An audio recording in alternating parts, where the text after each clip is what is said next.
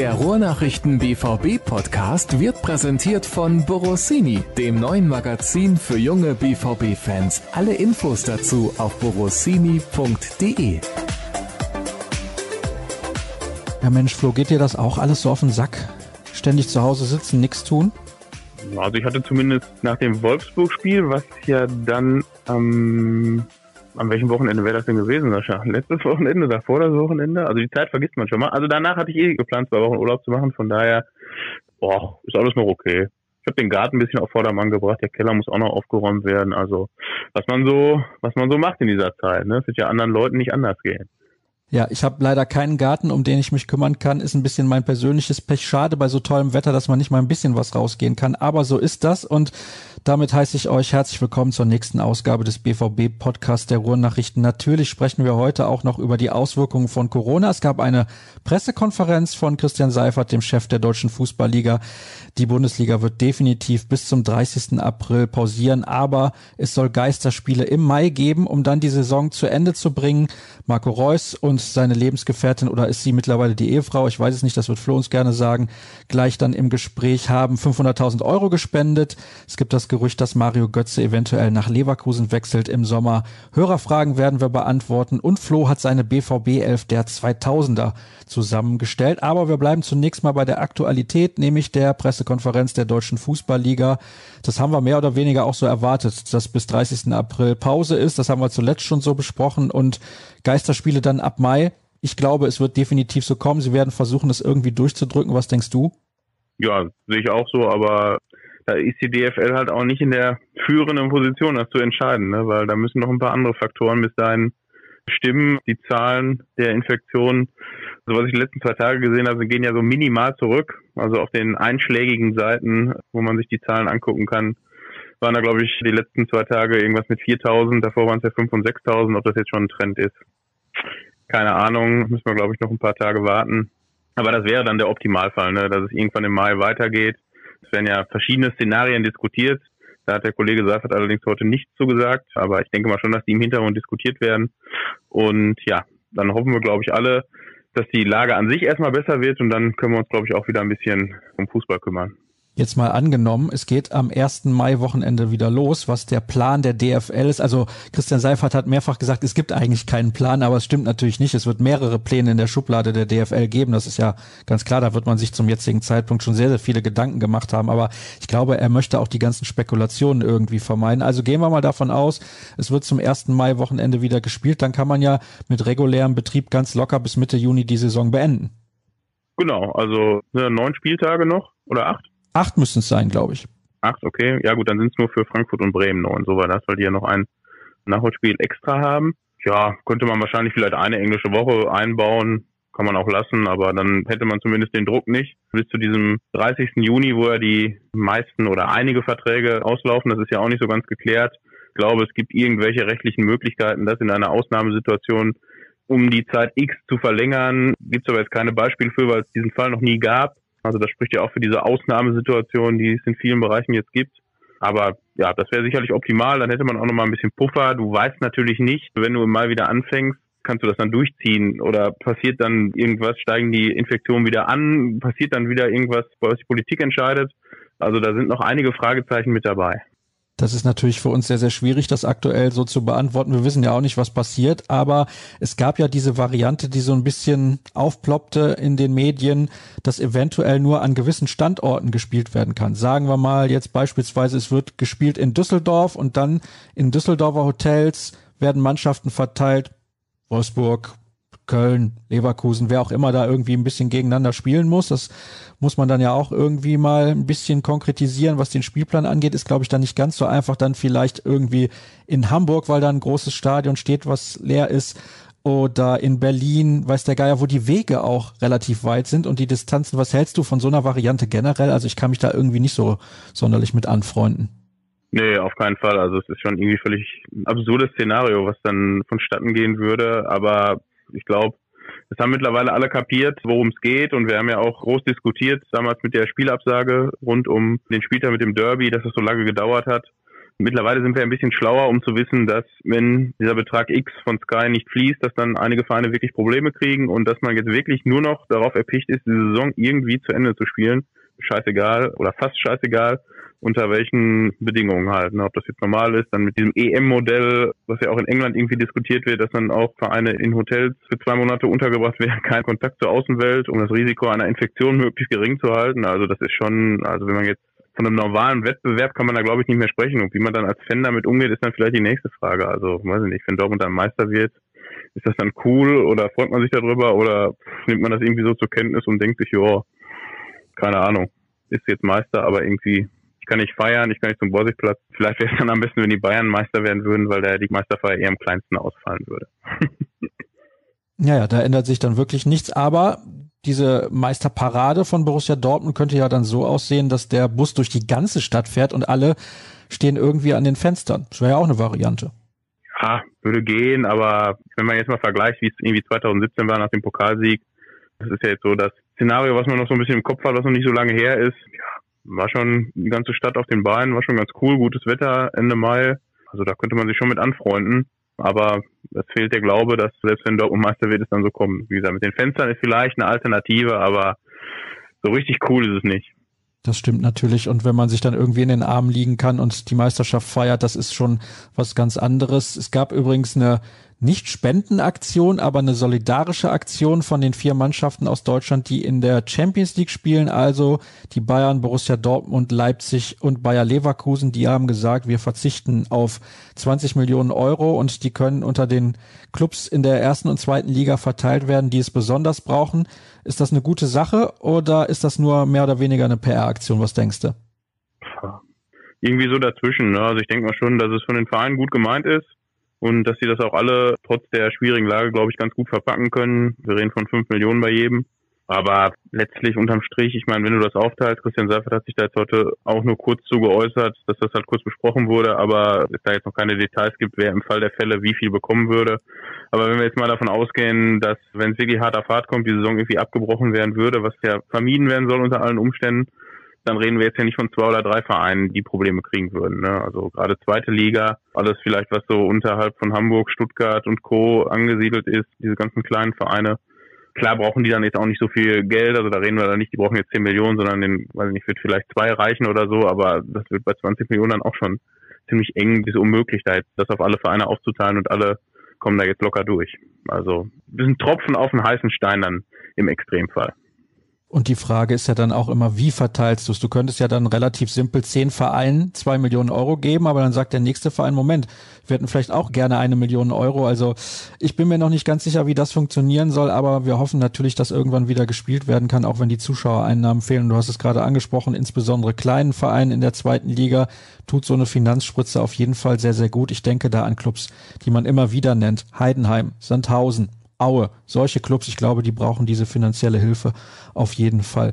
Dann lass uns mal das Thema wechseln, auch wenn es natürlich weiterhin mit Corona zu tun hat. Marco Reus und seine Lebensgefährtin Scarlett Johansson, heißt sie so? Nee, sie heißt natürlich nicht so. Wie heißt sie denn? Scarlett Gartmann. Scarlett Johansson ist, glaube ich, eine amerikanische Schauspielerin. Habe ich ein bisschen was verwechselt. Auf jeden Fall haben die 500.000 Euro gespendet. Was ist das genau für eine Aktion? Vielleicht kannst du das mal ein bisschen erklären. Ja, genau. Die haben sich zusammengeschlossen für die Aktion. Jetzt gucke ich direkt mal nach, bevor ich jetzt irgendwas Falsches sage.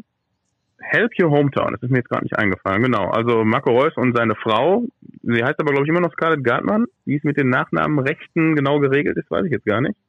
Aber sie firmiert zumindest bei Instagram noch unter ihrem alten Nachnamen. Also sie haben sich zusammengetan und diese Spendenaktion ins Leben gerufen mit 500.000 Euro.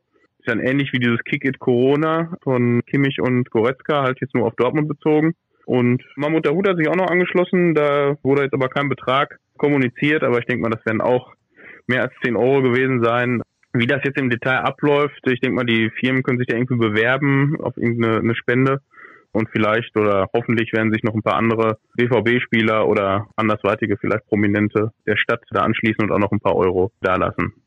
Jetzt sind wir mal optimistisch und gehen davon aus, dass da ein Millionchen bestimmt zusammenkommen wird, denn so ein prominenter Spender, wenn der als erstes spendet, das findet normalerweise immer sehr viel Resonanz und da reagieren auch sehr viele Leute drauf. Das ist natürlich eine tolle Sache, dass Marco Reus sich für seine Heimatstadt so einsetzt. Ich würde mir ja fast wünschen, dass jeder Dortmunder Spieler da ein bisschen was spendet. Also es muss jetzt nicht irgendwie eine Summe sein, sagen wir mal 50.000 Euro plus, aber wenn da jeder 10.000 Euro auf den Tisch legt, das wäre ja durchaus machbar, ist ja in Ordnung. Oder zumindest mal in seinem Heimatort. Also das ist ja egal, wenn jetzt Rafael Guerrero irgendwo in Frankreich oder Portugal was spenden will, dann ist das ja auch eine feine Sache, keine Frage.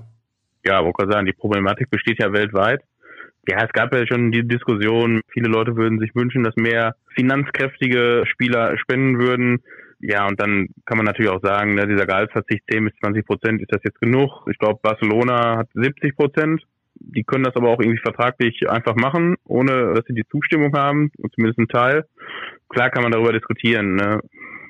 Halt ein schwieriges Thema. Ne? Also klar, verzichtet keiner gern auf Gehalt. In den Sphären, von denen wir da reden, ist das natürlich wahrscheinlich leichter zu verkraften als bei uns.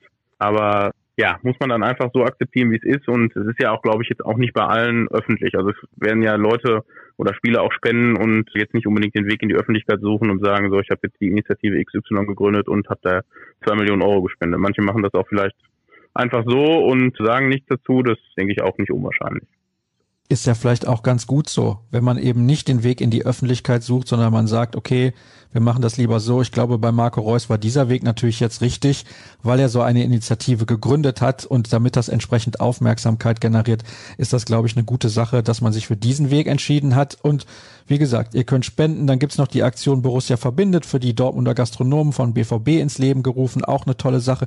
Gibt's eigentlich für dein Buffet irgendwie auch so eine Spendenaktion? Kann man da was spenden? Nein, also da komme ich schon so durch. Also ich bin ja nicht so anspruchsvoll. Da muss sich keiner Sorgen machen. Das ist auch jetzt nicht das Wichtigste. Aber danke der Nachfrage. Ja, sehr gerne, ist gar kein Problem. Da muss ich auf jeden Fall mal nachfragen. Gibt es eigentlich irgendwas, was du überhaupt nicht isst? Überhaupt nicht. Also Sellerie und Kohlrabi mag ich nicht. Das habe ich dir aber schon mal erzählt, glaube ich. Ja, und ansonsten also bin ich da breit aufgestellt. ja, in jeglicher Hinsicht breit aufgestellt. Hast du jetzt gesagt? Ich mag zum Beispiel keine Innereien, würde ich nicht essen. Wie sieht nee, das da bei dir aus? Also nee, das, nein, gar nicht. Also alles was mit Knochen und Fett und so, nee, nee. Also Fleisch auch nicht so viel, auch wenn es manchmal den Anschein hat. Nee, nee, also alles was mit Knorpel, Knochen und Innereien sowieso nicht. Nee, nee, also keine Chance. Gut, dann machen wir demnächst irgendwann nochmal die Buffet-Ausgabe. Da hatte ich ja vor Jahren schon angekündigt, dass wir das mal machen wollen. Kommen wir zurück zu vernünftigen Themen und weg vom Schabernack. Mario Götze soll angeblich mit Bayer Leverkusen in Kontakt stehen. Was hältst du davon? Ja, hätte ich jetzt vor ein paar Wochen vielleicht noch für realistisch eingeschätzt. Mittlerweile kannst du hinter die Sachen ja alle ein Fragezeichen machen, gerade auch was dann Großverdiener wie Mario Götze angeht. Es wurde ja beim BVB dann doch Wochen, Monate lang verhandelt, hin und her hat sich aber dann doch, glaube ich, spätestens Anfang des Jahres jetzt abgezeichnet, dass das auf eine Trennung hinausläuft und alles andere würde mich jetzt auch überraschen. Und was dann ab dem Sommer ist, keine Ahnung. Also ich glaube, wir waren uns einig, oder haben wir auch, glaube ich, schon öfter darüber gesprochen, dass bei Mario Götze jetzt nicht Real Madrid und der FC Barcelona unbedingt anfragen. Ja, und seit dieser Coronavirus-Geschichte dürfte sich das jetzt nicht verbessert haben, was Angebote angeht. Und falls da schon irgendwelche Angebote im Raum standen, weiß nicht, ob die noch bestehen oder zurückgezogen wurden. Ich glaube, Leverkusen hat die einmal offiziell in Person von Simon Rolfes, glaube ich, geäußert, dass es kein Thema wäre. Ja, gut, also da würde ich jetzt nicht so viel drauf geben. Hängt natürlich dann vielleicht bei Leverkusen auch mit der Personalie Harvard zusammen. Da ist jetzt ein Wechsel durch die ganzen Umstände jetzt auch nicht wahrscheinlicher geworden, gerade nicht in der Region Ablöse, die sich da Leverkusen vorstellt, da reden wir auch irgendwie von 100 Millionen plus X. Ist bei Borussia genauso mit Jaden Sancho. Also es ist jetzt nicht unbedingt unwahrscheinlicher geworden, dass er nächstes Jahr noch beim BVB spielt. Also irgendwie eine schwierige Gemengelage, aber Mario Götze wird, glaube ich, auch in der nächsten Saison Fußball spielen, bei welchem Verein es dann sein wird, wird sich dann früher oder später klären. Ich glaube ja, dass er rein fußballerisch gesehen und alle bewerten Mario Götze irgendwie auch anders, aber jetzt mal rein fußballerisch gesprochen, sehr gut in dieses System von Bayer Leverkusen passen würde und auch diese Rolle, die Kai Havertz jetzt ausfüllt, sollte Havertz dann gehen, du hast es gerade angedeutet, das könnte in der aktuellen Lage ein bisschen schwieriger werden, dass das auch eintritt, weil Peter Bosch, der Trainer, hat ja gesagt, den können wir über den Sommer hinaus nicht halten, aber jetzt hat sich das natürlich ein bisschen geändert, dass er Havertz auch gut ersetzen könnte, weil ich gehe davon aus, dass er natürlich dann, wenn er nochmal die Chance bekommt, es auch allen beweisen möchte. Ja, könnte ich mir auch vorstellen. Er macht sich ja da sehr rar, also von ihm hörst du ja nichts, also weder in die, in die eine noch in die andere Richtung. Also er ist ja da eigentlich kaum öffentlich präsent.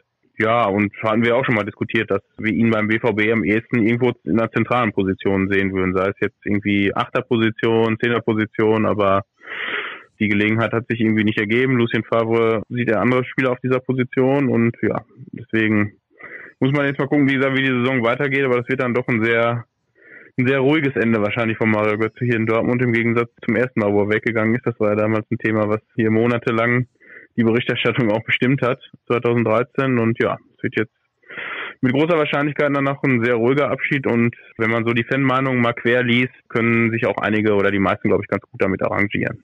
Um das jetzt mal nochmal charmant auszudrücken. Das war in der Tat relativ freundlich ausgedrückt. Kannst du dich eigentlich noch erinnern an das erste Spiel von Mario Götze im Bayern-Trikot in Dortmund, wo er sich nicht mal am Rasen aufwärmen konnte, weil die Fans ihn richtig gehasst haben? Das war ja unfassbar damals. Ja, im Kabinengang hat er sich warm gemacht. Also ich glaube, er hat sogar ein Tor geschossen danach noch. Ne? Irgendwie Bayern hat, glaube ich, 3-0 gewonnen und er hat das dritte Tor geschossen, dann auch nicht gejubelt. Ja, also wie gesagt, das waren schon Probleme, die wir damals hatten. Ne? Das relativiert sich jetzt einiges. Ja, die Situation ist tatsächlich eine ganz andere und Mario Götze, es wird ein stiller Abschied werden, insbesondere wenn er sich dann auch nicht mehr vom Publikum verabschieden kann, was sehr, sehr wahrscheinlich wird. Kommen wir zu den Hörerfragen. Die erste kommt von Thomas. Was sagen eigentlich Sportjuristen zu den rechtlichen Möglichkeiten von DFB und DFL, auf welche Art und Weise die Saison beendet werden kann? Wertung nach der Hinrunde, Wertung nach dem 26. Spieltag, genereller Abbruch. Da gibt's viele mögliche Optionen. Wir gehen immer noch davon aus, dass die Saison auf dem Platz beendet wird. Und da müssen wir das alles gar nicht diskutieren. Wir hoffen natürlich auch, dass das möglich ist. Das ist ja ganz logisch. Aber die Frage ist, was macht man dann? Und ich weiß es aus dem Handball, das ist ganz, ganz schwierig. Eine Wertung nach dem 26. Spieltag beispielsweise wie im Fußball würde nämlich Folgendes bedeuten. Nicht jede Mannschaft hat gegen jede zweimal gespielt. Nicht jede hatte vielleicht gegen einen direkten Konkurrenten im Kampf um den Titel, im Kampf um einen internationalen Startplatz, im Kampf gegen den Abstieg. Auch das Heimspiel das macht natürlich im Fußball schon einen Unterschied aus, wenn man sich die Statistiken anschaut. Also ich glaube, das ist ganz, ganz schwierig. Was hältst du von dieser Thematik? Oh ja, auch total schwierig. Es werden ja da auch schon Modelle diskutiert mit 20er Liga, 22er Liga. Aber ich glaube, dass das auch der Hauptgrund ist, warum halt die Saison unbedingt zu Ende gespielt werden muss. Da ist jetzt im Juni oder es werden ja auch Modelle diskutiert im Juli, im August, was dann natürlich wieder mit dieser Vertragsgeschichte zusammenhängt, wie das gelöst wird ja, also ich bin dabei den ganzen Fußballfunktionären. Also die Saison muss zu Ende gespielt werden, wie auch immer, damit halt solche Fälle dann wirklich vermieden werden mit Klagen. Und ich meine, wie lange dauert sowas? Ne? Also da wird ja nicht heute geklagt und morgen entschieden. Es dauert jetzt vielleicht nicht wie andere Verhandlungen irgendwie Monate oder Jahre, aber es muss ja irgendwann eine Entscheidung gefällt werden, weil irgendwann fängt ja auch die neue Saison oder muss irgendwann anfangen, weil dann hast du wieder die EM 2021, du musst irgendwann fertig werden. Klar kannst du auf was weiß ich Nations League vielleicht verzichten, dass diese Länderspielpausen im Oktober, November wegfallen, dann hättest du da mehr Puffer, aber das ist ja ein Dominoeffekt, ne? Also wenn du da später anfängst, das zieht 27 Sachen nach sich und das macht die ganze Sache halt eigentlich so kompliziert.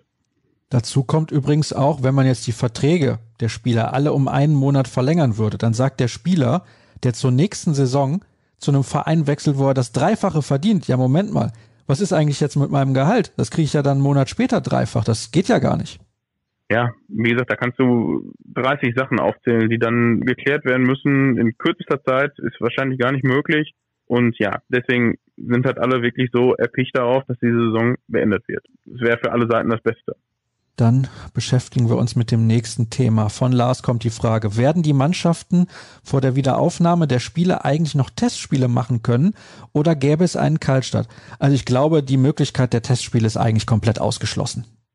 Ja, glaube ich auch. Also man muss jetzt mal sehen, wie das mit dieser Ausgangsbeschränkung weitergeht. Die ist jetzt, glaube ich, bis zum 6. April festgesetzt, wie das dann mit Mannschaftstraining ist. Wenn du jetzt wirklich mal davon ausgehst, dass Anfang Mai wieder gespielt wird, musst du jetzt irgendwie so eine Art Vorbereitung ja nochmal machen. Ne? Also du hättest dann, wenn es jetzt optimal läuft, irgendwie drei Wochen Zeit. Dann könnte man irgendwie eine Woche ranführen, dann eine Woche irgendwie intensive Belastung, vergleichbar mit einem Trainingslager und eine Woche hattest du jetzt dann wieder, das ist dann genauso wie im Sommer, wo die auch dann im Trainingslager Ende Juli, Anfang August nochmal richtig ranklotzen, dann eine Woche es ruhig angehen lassen und dann kommt der DFB-Pokal so oder so ähnlich müsste das ja jetzt auch laufen, aber dieses ganze Anspruchsdenken, was es normal gibt, wird ja auch aktuell über Bord geworfen. Also ich habe letztens nochmal irgendwie Freddy Bobic im, wann war das, Europa League-Spiel im Februar da gegen Salzburg, als das abgesagt wurde wegen des Sturms und dann musste Freitag gespielt werden und dann sollten die ja sonntags in Bremen spielen und dann war ja große Aufregung, 48 Stunden nur Erholung, das geht gar nicht.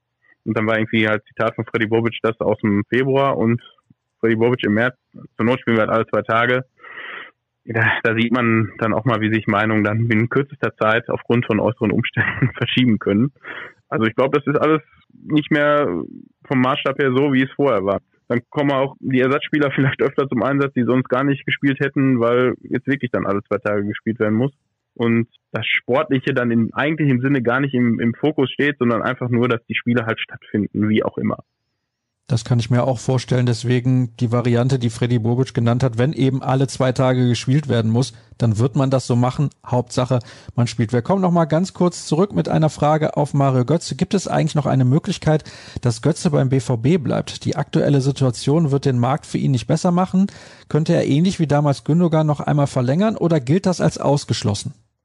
Ja gut, ausschließen darf man nie irgendwas. Ich meine, wer hätte gedacht, dass Mario Götze nach dem 2013er Wechsel nochmal zurückkommen zu Borussia Dortmund. Aber also da fehlt mir jetzt wirklich der Glaube dran. Und da deutet auch nichts darauf hin. Es werden ja auch Zahlen diskutiert, was er aktuell verdient, dass er ein bisschen weniger verdienen sollte, wenn er dieses Angebot angenommen hätte. Dieses Angebot wird aber vielleicht in der jetzigen Konstellation jetzt gar nicht mehr von Seiten des BVB angeboten. Dann gibt es halt keine sieben mehr, dann gäbe es nur noch vier Millionen. Also ist jetzt reine Spekulation. Aber wie gesagt, also das Szenario kann ich mir nur sehr, sehr schwer vorstellen. Die nächste Hörerfrage beschäftigt sich mit potenziellen Neuzugängen. Gregor möchte etwas dazu wissen und Patrick, könnt ihr etwas Neues zu Bellingham sagen? Wie sehen bei euch die Informationen bezüglich Bellingham und Monier aus? So gut wie fix? Ja, zumindest Monier sieht sehr danach aus. Wie gesagt, man muss jetzt hinter alles ein kleines Fragezeichen setzen, wobei die Verhandlungen mit beiden Spielern ja vor der Corona-Krise schon recht fortgeschritten waren. Bei Bellingham muss man natürlich mal gucken. Also da ging die Tendenz auch zum BVB Manchester United war ja auch noch im Rennen, wurde ja auch von den englischen Kollegen mehrfach berichtet. Ja, muss man mal abwarten. Ich weiß nicht, wann der BVB jetzt wieder aktiv daran geht. Zurzeit liegt es ja alles ein bisschen auf Eis, was Abgänge und Zugänge angeht. Kannst ja auch mal auf die Abgabenseite gucken. Ich meine, Moda Hut wäre jetzt zum Beispiel auf jeden Fall ein Kandidat, der im Sommer den Verein wechseln sollte, müsste, könnte.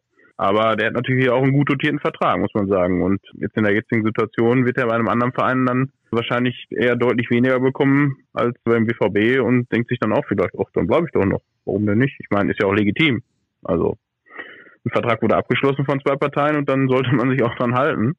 Aber ich glaube, also zumindest Meunier sollte klar gehen, gerade auch jetzt in Verbindung mit der Personalie Hakimi, wo es jetzt ja auch durch die Corona-Krise nicht wahrscheinlicher geworden ist, dass er beim BVB bleibt, weil er auch ein gewisses Sümmchen kosten würde. Ne? Also, keine Ahnung, 50, 60 Millionen redest du da bestimmt von. Ob dann Jaden Sancho entsprechend irgendwie 100 Millionen plus X in die Kassen spült, was man dann irgendwie verrechnen könnte, ist natürlich auch alles fraglich. Deswegen werden solche Transferaktivitäten in der Höhe, die ja der BVB bisher auch gar nicht getätigt hat, ne? also Mats Hummels ist, glaube ich, der Rekordtransfer mit, mit etwas über 30 Millionen, dann wird man solche Transfers dann doch eher nicht tätigen. Also dann würde es halt bei dem Kader einigermaßen bleiben, was ja jetzt auch, glaube ich, kein Problem wäre beim BVB. Klar gibt es da hier und da nochmal Optimierungsbedarf, aber ist ja jetzt nicht so, als wenn man dann die Hände beim Kopf zusammenschlägt und denkt sich, meine Güte. Also ich finde die Mannschaft relativ gut aufgestellt in der Zusammenstellung, wenn man eben auch Spieler wie Jaden Sancho oder Hakimi noch in der kommenden Saison behalten könnte. Das ist natürlich dann auch ein ganz, ganz entscheidender Punkt. Frage von Freddy lautet wie folgt. Reus ist auch zum Trainingsauftakt in Anführungszeichen nicht fit. Schafft er den Zeitplan bis Mitte September, dann fügt er direkt an, drei Sekunden später sehe ich den Artikel bei der RN darüber. Was ist der aktuelle Stand, was die Verletzung von Marco Reus angeht? Ja, ist weiterhin schwierig zu beurteilen, weil das ja schon damit anfängt, dass die genaue Verletzung nie kommuniziert wurde. Ne? Wir reden von einer Adduktorenverletzung. Was weiß ich, da kannst du ne Schambeinentzündung in der Richtung irgendwas haben was Marco Reus ja schon vor ein paar Jahren mal ein paar Monate auch rausgenommen hat. Ja, und die anfänglich prognostizierten vier Wochen haben wir ja damals schon gesagt, dass das auch in Anbetracht der Verletzungsgeschichte von Marco Reus dann auch mal sechs, sieben oder acht Wochen werden können. Ich weiß gar nicht, wo wir jetzt aktuell sind, bei wie vielen Wochen, aber die zwei Monate dürften mittlerweile fast voll sein. Also die Pause spielt ihm dann natürlich noch ein bisschen in die Karten, aber inwieweit das jetzt dann bis möglicherweise Anfang Mai reicht, um wieder reinzukommen. Mannschaftstraining ist ja dann auch jetzt erstmal nicht möglich. Also dann ist es doch jetzt so die Gesamtsituation dann doch macht das Ganze noch ein bisschen schwieriger, als es eh ist. Also bei Marco Reus sollte man dann auch darauf setzen, dass er wirklich das komplett auskuriert und nicht bei 80 Prozent dann wieder anfängt und dann wieder einen, einen Rückschlag erleidet. Ja, wenn das dann vielleicht erst zur nächsten Saison ist, dann ist es halt so. EM ist ja jetzt dann eh außen vor, ne? Gab es ja auch schon Spekulationen, EM aus für Reus. Also bis 21 wird er dann wohl nicht ausfallen. Ja, bei ihm muss man dann leider sagen, es dauert so lange, wie es dauert. Dafür ist seine Verletzungshistorie dann einfach auch zu groß und zu lang, als dass man da jetzt genau planen könnte. Zwei Hörerfragen haben wir noch. Eine von Thomas kann ich definitiv nicht beantworten. Ich glaube, auch Flo wird sich da schwer tun. Bricht der BVB NRW-Recht nach Paragraph 3 Absatz 2 der Rechtsverordnung mit den Aktivitäten auf dem privaten Sportgelände? Jetzt bin ich mal gespannt. Ja, also auf das dünne Eis begebe ich mich jetzt nicht, aber Sie haben es ja jetzt zumindest am Montag beim Trainingsauftakt in Anführungsstrichen dann auch bei den Zweiergruppen belassen. Ne? Also es haben immer zwei Leute miteinander trainiert. Das ist auch die offizielle Regelung der der NRW-Regierung oder der Bundesregierung und von daher ist das jetzt, glaube ich, erstmal relativ unproblematisch, wenn so trainiert wird. Es gab ja die Diskussion, glaube ich, bei Augsburg, die dann das so ein bisschen umgangen haben, die dann irgendwie in Fünfer-, Sechser-Gruppen trainiert haben mit der Begründung, ne, dass Heiko Ehrlich neuer Trainer ist. Gut, die Begründung ist dann auch verhältnismäßig sinnfrei, aber gut. Ich weiß nicht, wie sie es jetzt aktuell handhaben, aber also aktuell die DFL-Aussage ist, dass ein normaler Trainingsbetrieb auf jeden Fall bis zum 5. April oder 6. April zu unterlassen ist, bis dann weitergehende Maßnahmen der Regierung veröffentlicht wurden. Und ich denke mal, dass sich da dann jetzt auch einigermaßen alle halten werden, weil 5. 6. April ist ja jetzt auch in Reichweite. Also da reden wir jetzt von ein paar Tagen und der BVB wird auch, denke ich mal, bis dahin so handhaben, dass nur in Zweiergruppen trainiert wird. Ob auf dem Rasen oder im, im Kraftraum oder im Footballnauten gibt es ja mehrere Möglichkeiten und dann wird man neu entscheiden müssen, wie es weitergeht. Bin auch mal sehr gespannt, wie fit einige der Spieler aus dieser Pause zurückkommen werden. Ich glaube, da wird es das ein oder andere Problemchen geben. Moritz hat noch eine sportliche Frage. Das Thema Rotation interessiert mich. Warum schafft es Favre nicht, die Spieler aus der sogenannten zweiten Reihe besser ins Team zu integrieren? Da haben wir schon regelmäßig drüber gesprochen. Aber er würde gerne noch mal wissen, wie wir das aktuell bewerten. Wie bewertest du das denn?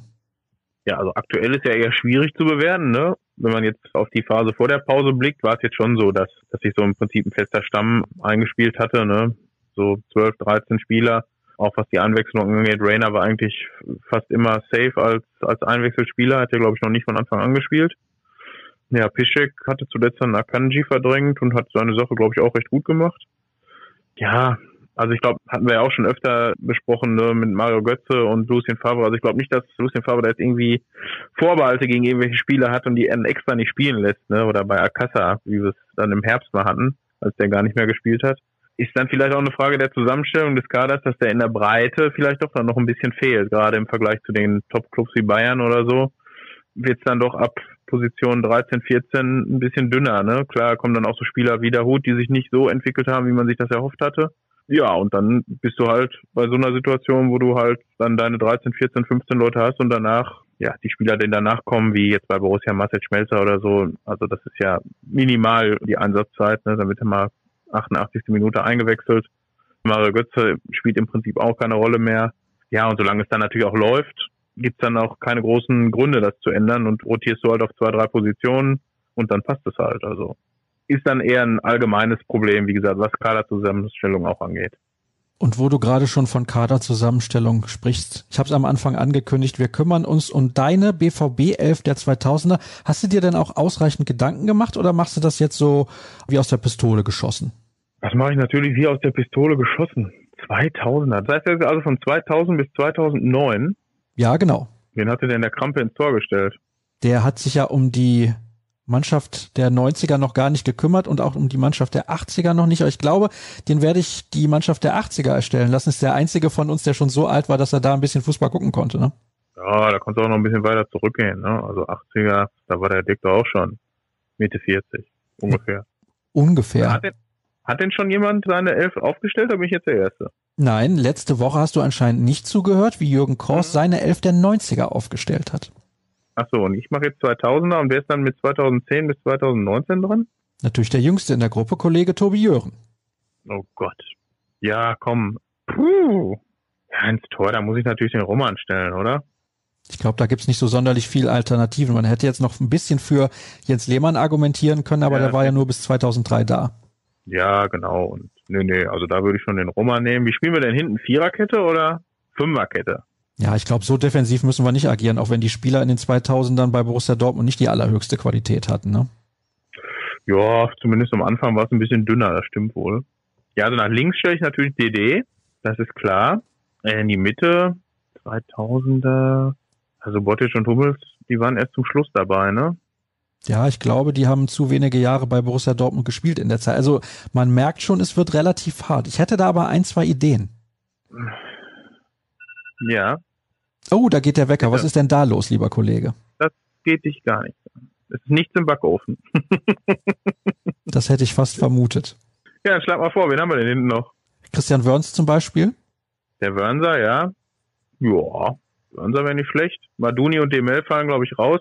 André Beck-Dölmo hätte ich noch auf Lager. Wir sprechen aber über die beste Elf der 2000er, das weißt du auch. Was soll das denn jetzt heißen? Hör mal, das war eine Viererkette.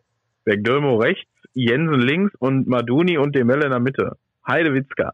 Die haben ordentlich Beton angerührt, kann man auf jeden Fall so formulieren. Hat ja. leider nur selten gehalten.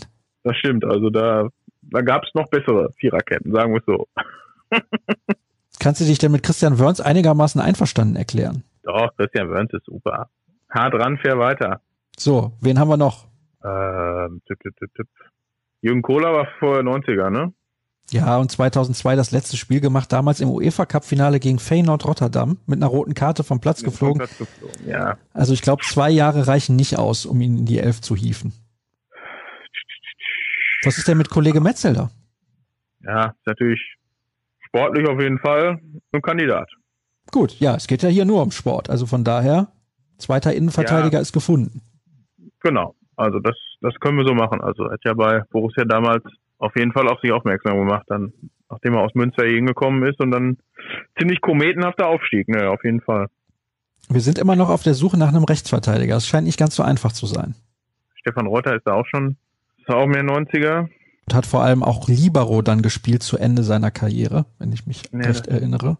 Also ich, ich habe schon mal einen Kandidaten fürs defensive Mittelfeld, wäre Sebastian Kehl natürlich. Ja, auf jeden Fall. Also der Kelly ist auf jeden Fall dabei. Sandy Olisee, geht er auch noch? Oder ist das auch 90er? Ja, da müsste ich nochmal Google anschmeißen. Bei dem war auch jeder 45. Freistoß drin, wenn ich die Statistik richtig im Kopf habe. Dim, dim, dim. Ja, ich glaube Jan Koller und Rositzky auf jeden Fall, um mal weiter in die Offensive zu gehen. Die notiere ich gerne. Mmh, wen haben wir denn noch aus dem Meisterkader 2002? Trainer machen wir aber nicht, nur Mannschaft, ne? Ja, du kannst auch gerne einen Trainer nennen, das ist jetzt nicht das Problem. Aber ich sehe gerade Sandy Olisi bei Borussia Dortmund zwischen 2000 und 2005 war ein Jahr mal an den VfL Bochum ausgeliehen, aber ich glaube vier Jahre reichen. Wir haben halt einfach wenige Alternativen. Merkt man, dass bei Borussia Dortmund in den 2000ern sehr viele Spieler nur sehr kurz im Verein gewesen sind irgendwie. Ja, ich gucke hier gerade nochmal quer im Internet. Ja, die Idee hatten wir schon. Thorsten Frings war auch sehr kurz hier.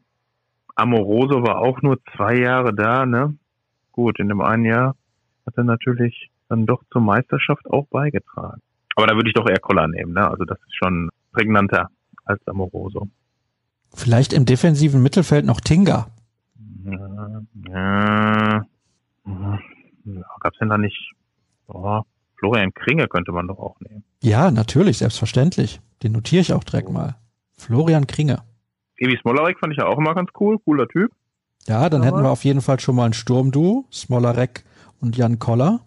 Fehlt uns im Prinzip nur noch der Linksverteidiger, Entschuldigung, der Rechtsverteidiger natürlich. Da haben wir nach wie vor Probleme.